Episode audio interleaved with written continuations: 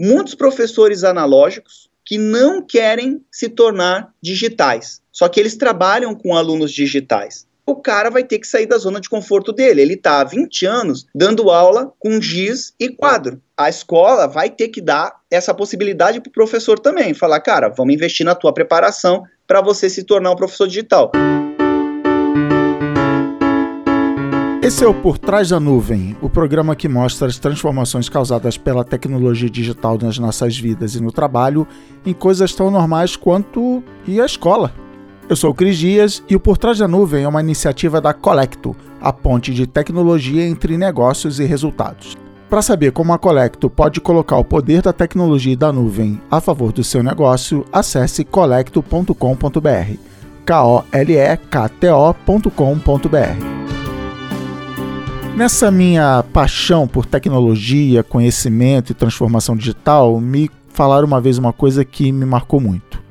De que se você pegasse uma máquina do tempo, voltasse 100 anos para o passado e pegasse qualquer profissional da época e trouxesse para os dias de hoje, essa pessoa ia ficar completamente perdida incapaz de exercer essa sua profissão por conta do tanto que a tecnologia evoluiu nesse tempo e como ela está em todo lugar, não é só em profissões ligadas diretamente à tecnologia.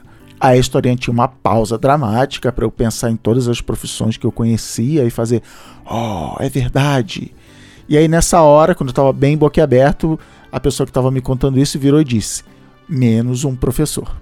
Eu, eu não lembro mais quem me contou isso, eu estou tentando lembrar aqui, não consigo, mas realmente a forma básica de ensinar continua a mesma desde muito tempo. Que é uma pessoa supostamente sabe tudo lá na frente da sala, falando coisas, anotando no quadro, e a própria estrutura da escola, o horário de entrada e saída, toda aula tem a mesma duração, a gente sabe as matérias que vão ser ensinadas em cada ano, as provas, você ser aprovado, não ser aprovado. Bom, legal, a boa notícia é que eu ouvi essa história já tem uns 10 anos e de lá para cá a transformação digital já chegou sim nessa última fronteira, se é que a gente pode falar assim. Ensinar e aprender vem mudando muito nos últimos anos e é por isso que a melhor pessoa para ir com a gente nessa jornada do episódio de hoje é um professor youtuber. Ah, eu sou Paulo Jubilu, eu produzo conteúdo de biologia para o YouTube, então eu tenho um canal especializado em biologia. E eu também tenho uma plataforma de ensino online, tem também aulas de química, física, matemática, que começou com um laptop, uma webcam, e hoje a gente está com uma, uma super estrutura aí é focado em ensino online, né, em educação à distância. O Jubilu virou uma startup de educação sem nem saber que estava virando uma startup de educação. Ele tinha um problema que ninguém tinha solução, foi lá e montou a dele, que é como um monte de startup que a gente conhece começou. Eu fui demitido, na verdade, isso final de 2011. Eu fui professor de pré-vestibular por muito tempo.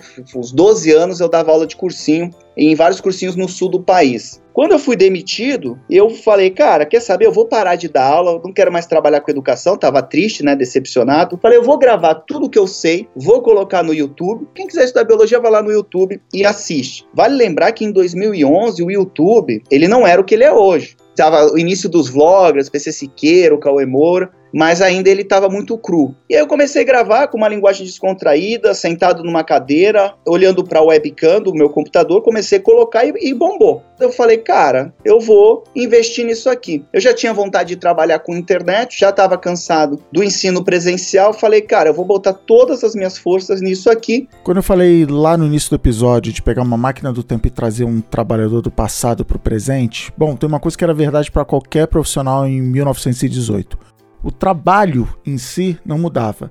Você aprendia o seu ofício com algum tipo de mestre na escola ou não, e só ia ficando mais experiente nas suas tarefas. Hoje, de agora em diante, com tudo que a gente vem falando aqui nos episódios do Por Trás da Nuvem, já está claro que a transformação digital faz com que o aprendizado constante seja uma peça bem importante tanto para a empresa quanto para o profissional. Para ver esse lado corporativo da educação, a gente foi conversar com Eduardo Campos, que é vice-presidente de engenharia de soluções e inovação da Salesforce, para falar sobre o Trailhead, uma plataforma que existe desde 2014 que, bom, ele vai explicar para a gente o que, que é. Trailhead é uma plataforma de aprendizado online que a Salesforce utiliza para ensinar profissionais técnicos que vão trabalhar com a plataforma, desenvolvedores, usuários de negócio, Ela é totalmente gratuita, é uma plataforma fácil de usar, é bem lúdica, ela tem elementos de gamificação, né? você tem pequenas recompensas conforme você passa pelos módulos, tem os, as trilhas também, que são os conjuntos de módulo. Enfim, é uma forma divertida, rápida e gratuita de aprender Salesforce. Os nossos trailblazers, né? os desenvolvedores, os desbravadores, né? os clientes e parceiros da Salesforce, eles já conquistaram aí mais de 7 milhões de emblemas, né, os badgezinhos, e já cumpriram mais de 28 milhões de desafios do Trailhead. Já tem um bom tempo aí que a plataforma está no ar. E é engraçado pensar porque a gente que não é professor acha que para ser um bom professor de, por exemplo, biologia, você tem que saber muito o quê? Biologia, né? É, não. Você tem que saber, no fim das contas, se comunicar bem, passando o conhecimento de biologia para os alunos. E mudando de meio, saindo da sala, indo para a tela, muda a maneira de se comunicar. Por isso, o Jubilu teve que, antes de mais nada, se reinventar como professor. Quando você está na sala de aula, no presencial, é um teatro. Então você gesticula mais, você repete mais aqu aquela informação, explica, reexplica. No vídeo, eu aprendi que você tem que ser muito mais objetivo. A percepção de tempo de vídeo, ela é muito maior do que o presencial. Quer ver, ó, aquelas propagandas que passam no YouTube de 5 segundos, parece uma eternidade. São só 5 segundos. 5 segundos conversando, olho no olho, não é nada. E essa percepção fica na tela. Se você ficar ficar enrolando muito, contando uma história muito longa, não sendo objetivo, o cara desliga o vídeo. A preparação da aula ela é muito mais qualificada. No vídeo, algo de 3, 4 minutos tem que ser transformado em algo de 15 segundos. Então você tem ensino tradicional de um lado e ensino à distância do outro. É, é uma guerra entre analógico e digital? Só pode haver um? Hoje já, já se fala muito, principalmente nos Estados Unidos, mas isso é uma coisa que vai começar a acontecer no Brasil ali para 2022, 2023, que é o ensino híbrido. Então você vai juntar o online com o presencial. Como é que ele vai funcionar? Você não vai mais precisar na sala de aula ficar dando aula, porque isso o aluno assiste um vídeo. Ele não precisa mais do professor falando, falando, falando, porque ele consegue um vídeo que vai falar tudo aquilo que o professor dele está falando. Na escola, nós vamos usar o tempo de sala de aula para discutir problema, para fazer algum projeto, para fazer alguma dinâmica. As pessoas aprendem fazendo, elas não aprendem assistindo aula. A aula é para ele entender um determinado assunto, mas para ele realmente aprender isso, ele vai ter que praticar. E aí ele vai fazer isso na sala de aula. Então nós vamos ter uma sala de aula muito mais mão na massa, e aí os determinados assuntos que o aluno precisa se aprofundar ou entender algo, cara, assiste um vídeo, assiste uma videoaula. Primeiro, o vídeo, ele é tempo de bola rolando. Não tem interrupção, não tem bagunça, não tem pergunta, é a mensagem na mais pura essência dela. E aí você consegue passar a mensagem, às vezes, de que no, no, presencial demoraria 70, 80, 100 minutos, em apenas 20 minutos. Potencializa o aprendizado. A gente precisa ter professores que queiram entrar para esse mundo digital. Hoje aqui na, no, no, Biologia Total a gente traz professores de outras matérias. E o que, que eu percebo? Muitos professores analógicos que não querem se tornar digitais. Só que eles trabalham com alunos digitais. Esse é o grande problema. Por quê? Porque o cara vai ter que sair da zona de conforto dele. Ele está há 20 anos dando aula com giz e quadro. Para que, que eu vou perder 5 minutos desenhando uma célula no quadro com giz se eu tenho hoje uma foto em 3D muito mais bonita que aquilo, que vai dar uma real dimensão para o aluno do que realmente é uma célula? E ele continua fazendo desenho no quadro. A Colecto é a ponte de tecnologia para reduzir a distância entre o seu negócio e os resultados que você deseja para a sua empresa. E para trazer os melhores resultados para o seu negócio, a Colecto entende que a parte mais valiosa da empresa são as pessoas, a equipe Colecto. É por isso que ela está sempre em busca de quem tem aquela capacidade de ir além. Uma dessas pessoas é o Vitor. Então, meu nome é Vitor Rieira, eu sou analista funcional aqui na Colecto. A equipe do Vitor ficou em segundo lugar numa Olimpíada de Programação na faculdade, o que levou um convite para que eles participassem do processo de seleção de estágio na Colecto. Só que na Colecto o processo de seleção é com a equipe Colecto inteira, passando uma semana focada em trabalhar com os candidatos quando eu cheguei aqui, eu estava bem preocupado, porque primeiro que eu não sabia o que era o Salesforce, né? Mas assim, eu tinha um projeto para entregar na sexta E até quarta-feira de noite eu não sabia, eu não tinha a mínima ideia do que eu ia fazer.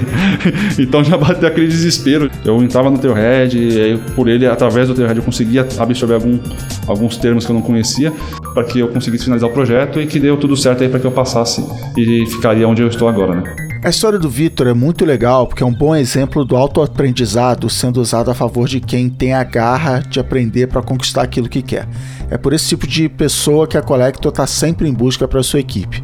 No caso do Vitor, é uma jornada que começou quando ele ainda era criança e que dá frutos até hoje eu era mais novo, assim, lá por volta de uns 7, 8 anos, eu tinha essa, essa, curiosidade de descobrir, quando eu jogava algum joguinho em inglês, ouvia alguma série, algum filme em inglês, eu buscava pelo dicionário, na época o Google ainda não estava engatinhando ainda, não tinha muito Google, né? Ia me familiarizando com as palavras e também por um pouco de força de vontade também. E isso sem fazer nenhum curso de inglês, assim, só por conta própria mesmo, né? Só buscando.